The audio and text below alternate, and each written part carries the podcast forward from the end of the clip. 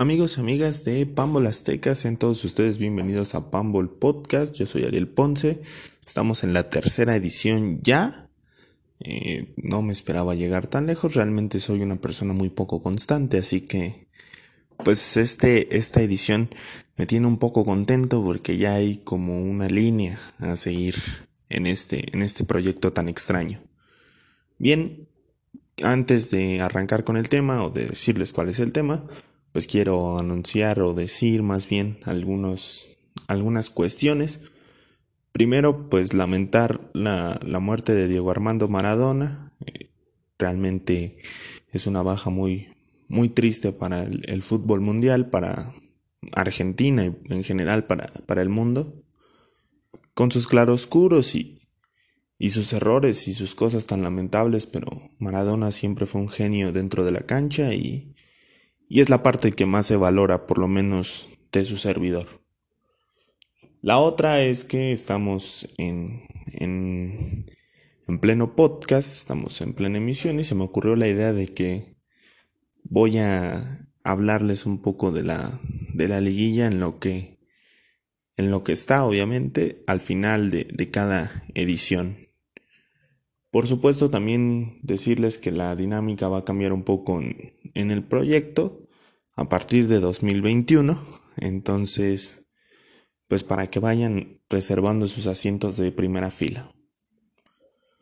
Muy bien, vamos al, tema y el tema otra vez es saliéndonos un poco del guion de del nombre de los de de los pues sí de las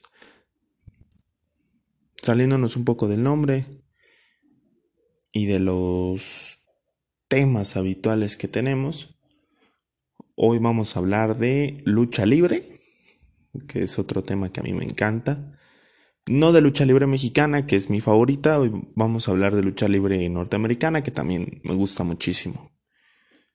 El domingo pasado, en el evento Survivor Series, se dio eh, finalmente el mensaje que nunca pensamos que íbamos a escuchar o no queríamos escuchar tal vez, que es la partida de The Undertaker. El enterrador se nos va, finalmente después de 30 años de carrera, después de una larga, larga trayectoria. Así que el día de hoy ese es el tema. ¿Qué nos deja el Undertaker como legado, como, como herencia después de, tanto tiempo? Lo primero, pues es el cómo interpretar un personaje. Digo, para quien, quien no lo sepa, pues el Undertaker es, es un personaje, no, no es posible que un, hombre zombie ande enterrando gente por ahí. Mark Calloway vino de WCW a WWF en 1990, pues después de una carrera bastante mediana, sin haber logrado gran cosa, con muy poco nombre, siendo prácticamente un desconocido para la gente, y ya llegado a WWF asume un personaje que por aquel entonces pues era muy común que se dieran este tipo de personajes. Era la era final de la, de la era de la conexión, la parte final de la era de la conexión rock lucha libre, en donde estos personajes pues eran muy habituales. Posterior al Undertaker salieron muchísimos personajes de... Salieron muchísimos personajes de salieron muchísimos personajes de estos de, de fantasía, de, de cosas medio raras. Y realmente ninguno tuvo el impacto porque los intérpretes no eran tan buenos ni en el ring ni para realizar las promos ni las cosas tan esenciales para un personaje, ni tampoco el personaje era tan bueno, eran cosas terribles. Recuerdo, me viene a la memoria así rapidísimo, Fantasio, eh, Mantor, ¿no? Que son personajes absurdos y que estaban en, en, en, la época exacta, porque era un momento de crisis para la lucha libre norteamericana. Entonces, pues ese es un, un gran mérito, un, tipo que, que no se estancó en la primera cosa que le dieron, no, no dejó al Undertaker como estaba, sino le fue dando diferentes personalidades, lo fue adaptando a las diferentes épocas en las que luchó. Pasó de ser un, un mero, un zombie que estaba al control de, de Paul Bearer y después fue un tipo con eh, tintes de, de ser parte de una secta satánica, a un líder de culto satánico, a un motociclista y al último pues ya era una leyenda, ya no necesitaba como tal darle una interpretación a su personaje, ya se sabía de qué iba. Esa es una de las grandes cosas que, que yo me quedo con, con el Undertaker, que, que es la interpretación y el dar la sensación de que de verdad era un, un hombre muerto, de verdad era una especie de zombie, lo cual pues es asombroso en, en todos niveles. El otro legado pues es el de las luchas, los combates. Es cierto que en la lucha libre norteamericana pues no es sí es importante el desempeño dentro del ring, pero no lo es tanto como el desempeño con el micrófono, el desarrollo del personaje, las entradas. Es un paquete mucho más amplio que el de la lucha libre mexicana, donde se prioriza lo deportivo, que el de la lucha libre japonesa, donde eh, necesitas decir un par de palabras y de nuevo se prioriza lo deportivo. En la lucha libre norteamericana necesitas mucho más para brillar. Y este hombre tenía el paquete completo, era un luchador, buen luchador. Me parece que no, no era nada, no era un fenómeno, no era algo fuera de lo normal, pero era un buen luchador, cumplía con eso, tenía un gran personaje, una gran interpretación y una disposición de trabajo increíble. Sus combates más icónicos, pues me viene a la memoria rapidísimo el de WrestleMania 25 con Shawn Michaels, que, que es espectacular, que para mí es la mejor lucha de, de la historia de WWE, porque tiene todo lo que pide el, estilo americano. El, contar una historia, el tener intensidad, el poner a la gente con al borde de, de sus asientos, hacerlos estar de pie, atentos. Supo capturar la atención de la afición, supo supo estar a la altura de un evento tan grande como WrestleMania, sobre todo los 25 años supo contar esta historia tan maravillosa de la racha, supo transmitirnos el sentimiento de impotencia de, de Shawn Michaels, de cómo quedarse a, la pues a la orilla de, de, poder vencer al Undertaker. Otra lucha que me viene rapidísimo a la memoria es en otro WrestleMania, es el WrestleMania 14 contra Kane, el esperado encuentro contra el hermano el gran, el secreto del Undertaker que había permanecido oculto durante todos esos años, como Paul Bearer lo fue atormentando, fue jugando con la mente del enterrador, algo tan típico del enterrador que era los juegos mentales, pues ahora se lo estaban haciendo a él. El, cazador se convirtió en la presa. Y cuando aparece Kane, pues es el, el desastre total porque pues apareció el hermano y y ahora sí van a pelear y el Taker no quería, se muestra más humano.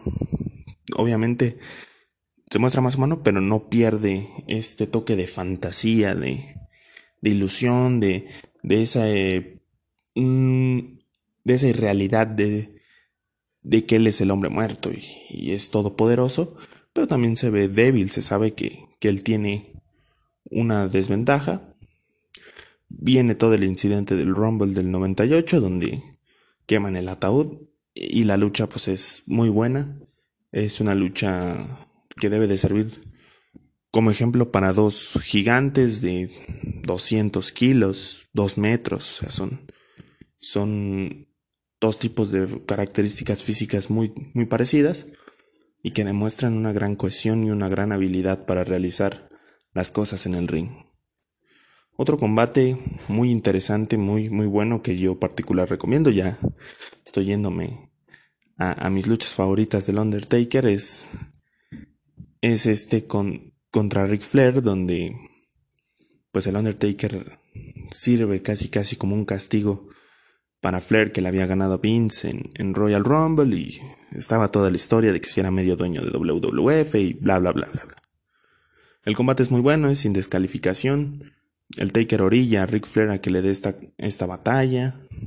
Es violenta, tiene todo ese elemento que nos gusta de, de la lucha libre, que, es la sangre, que es la acción, que es la emoción, el, el toque de espaldas que no llega y, y se va a acabar aquí y no se acaba. Eh, mil cosas más. Al final de esa lucha me parece que el mensaje más importante es que WWE ya hace alusión a que hay una racha, que el Undertaker lleva tantos combates eh, ganados, que no ha perdido, que, que, es un tipo importante para el evento, y hace la seña de, de los 10.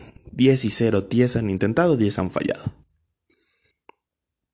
Por otro lado, pues también recomendar algunas de sus derrotas, una lucha en, en 2008 con, con Edge, de sillas, mesas y escaleras, donde si el Undertaker perdía el campeonato pesado, pues se tenía que ir.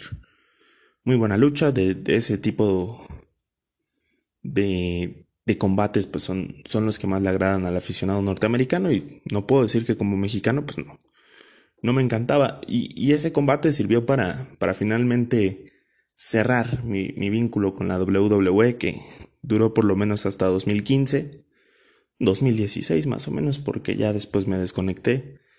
Eh, era algo completamente distinto a lo que yo había visto. No era pues la, la clásica lucha con, con payasadas y con, con cosas raras como, como AAA o, o el típico combate cuadrado de 3 contra 3 que, que me ofrecía la Arena México, ¿no?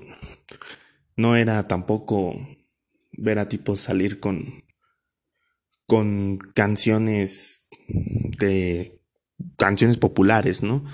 Era cada quien con su tema de entrada y, y era otro de universo que yo desconocía completamente y que como niño pues me maravilló, me, encantó y sobre todo este personaje que, que sigue siendo uno de mis grandes favoritos. Puedo recomendar y hablar más de más luchas.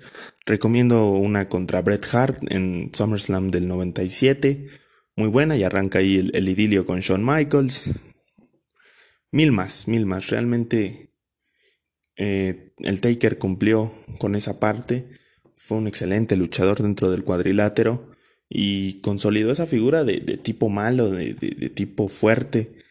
No, no le faltó al respeto a su, a su personaje, nunca se vio débil, siempre se vio fuerte. Y otra cosa que deja, que deja para mí el Undertaker como, como legado y que viene, pues, con las luchas ya, digamos, que es el, el hecho de que era un tipo que trabajaba en equipo siempre, que siempre veía por lo mejor para su empresa, para sus compañeros, con un gran sentido del compañerismo, que Nunca dejó abandonado un combate, que nunca hizo berrincha por perder un cinturón, que ofrecía a jóvenes como Randy Orton acabar la racha, que buscaba la manera de siempre ser útil para la empresa y no quedarse en el, en el escalón de superestrella, de intocable, de, yo siempre gano, siempre, siempre trabajando en, en absoluto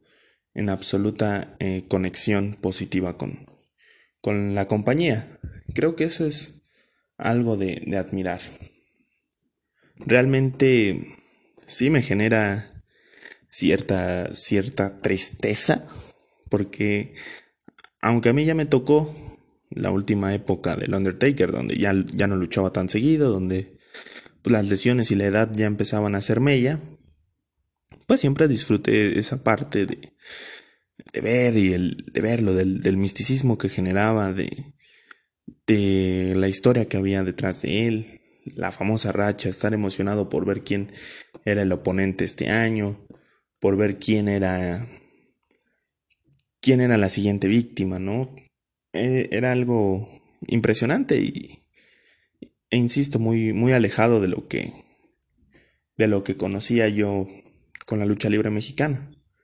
Realmente puedo decir que, que gracias a al Undertaker, que gracias a WWE pues pude expandir un poco mis, mis gustos, mis, mi visión, mi, mi conocimiento sobre lucha.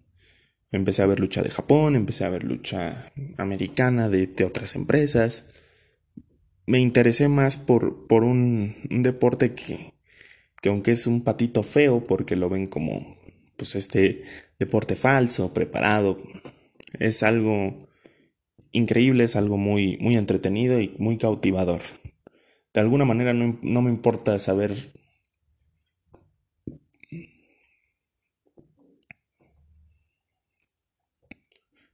...24 horas antes... ¿Quién, ¿Quién ganó? ¿Quién va a ganar? Yo lo disfruto igual y, y me encanta y no lo voy a dejar. No me va a dejar de gustar y no voy a dejar de ver la lucha libre en ningún eh, en ninguna instancia de mi vida y eso pues sí es gracias a al Undertaker que, que merece un, un, homenaje mucho más grande que el que le hicieron desafortunadamente la, la bendita pandemia pues impidió que hubiera público impidió que fuera algo algo como debía de ser.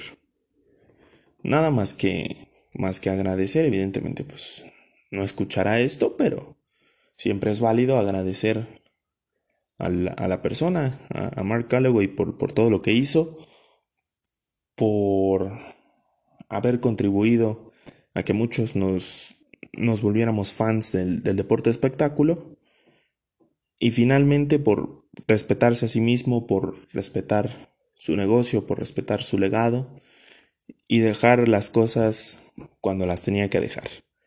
Ya llevaba un tiempo en el que salía muy lastimado, donde ya no no funcionaba igual el cuerpo, donde ya no había ese misticismo o ese temor que infundía el Undertaker antaño. Antes de, cortar pues ya este segmento donde hablamos del Taker y donde establecemos la pauta de lucha libre para el proyecto, les recomiendo observar todos los combates o todos los segmentos que tuvo entre 1998 y 1999, en, mientras era el Lord of Darkness, el Señor de la Oscuridad, y el Ministry of Darkness, el Ministerio de la Oscuridad. Historias excelentes, muy entretenido todo. Les van a sacar por ahí un par de canas verdes las malas decisiones de los creativos, pero eso es tema para otro día. Bien, en paz descanse, ahora sí, el Undertaker, que viva Mark Calloway por mucho tiempo, pero en paz descanse el Undertaker, 30 años de, de un gran personaje que finalmente podrá descansar en paz. Bueno, vámonos ahora a lo siguiente, como ya había prometido, dado que estas cosas pues son muy cortas, no tengo como tal un guion para hacerlo más largo, es otra de las cosas que tienen que cambiar. Pues hablemos de la liguilla. La, los partidos de ida. En el momento en el que yo les estoy grabando esto es viernes en la noche. O sea, ya transcurrieron los partidos de el miércoles y del jueves. Jugó León con Puebla, Chivas con América, Pachuca con Pumas y Tigres con Cruz Azul. Me, me, quedo con una buena impresión del Puebla, que demostró que, que es un equipo pequeño, pero con, con, un gran corazón. Realmente no nos esperábamos que, que le ganara al Monterrey. O sea, eso fue quizá la sorpresa mayúscula, porque Monterrey venía en buen momento, era un plantel mucho más poderoso, con un mejor técnico tal vez, mil cosas más. Y al final lo supera en penales con, con mucho dramatismo y con muchas ganas sobre todo. El, el partido con León pues fue un partido trabado, ríspido. No, no permitió Puebla que León estuviera cómodo en el campo, se defendió muy bien, Viconis estuvo excelente y los goles tempraneros, el de Omar Fernández puntualmente, pues le dan la, la victoria, le dan una ventaja importante, 2 a 1 descontó Ángel Mena de penal. Realmente me queda cierta, cierta amargura porque porque creo que es insuficiente. A pesar de que es una buena ventaja, es insuficiente. León tiene amplias posibilidades de, remontarlo y quizá lo haga. Así que dejemos ahí el, el tema. Si damos un porcentaje, para mí León 60-40, creo que pasa. Después vino el clásico.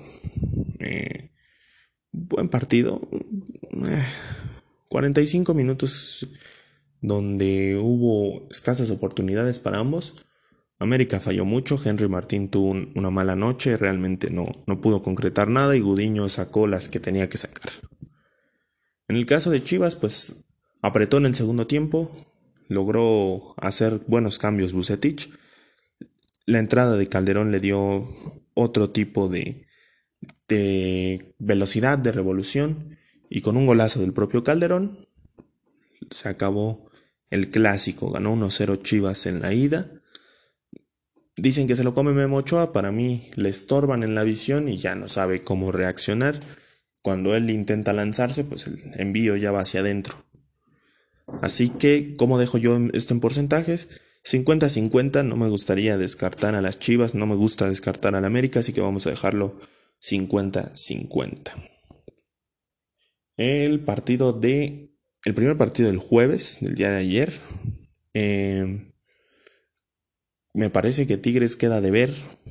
Sí marca el, la pauta en el partido, sí domina, sí es mejor en la posición, en la posesión, perdón, es mejor en, en esa clase de, rubros, pero en la efectividad fracasa, Julián Quiñones se pierde uno importante, realmente no, no vimos a ese gran Tigres que se vio durante la temporada, bueno, durante el final de la temporada como siempre, ni durante el partido contra Toluca en el repechaje.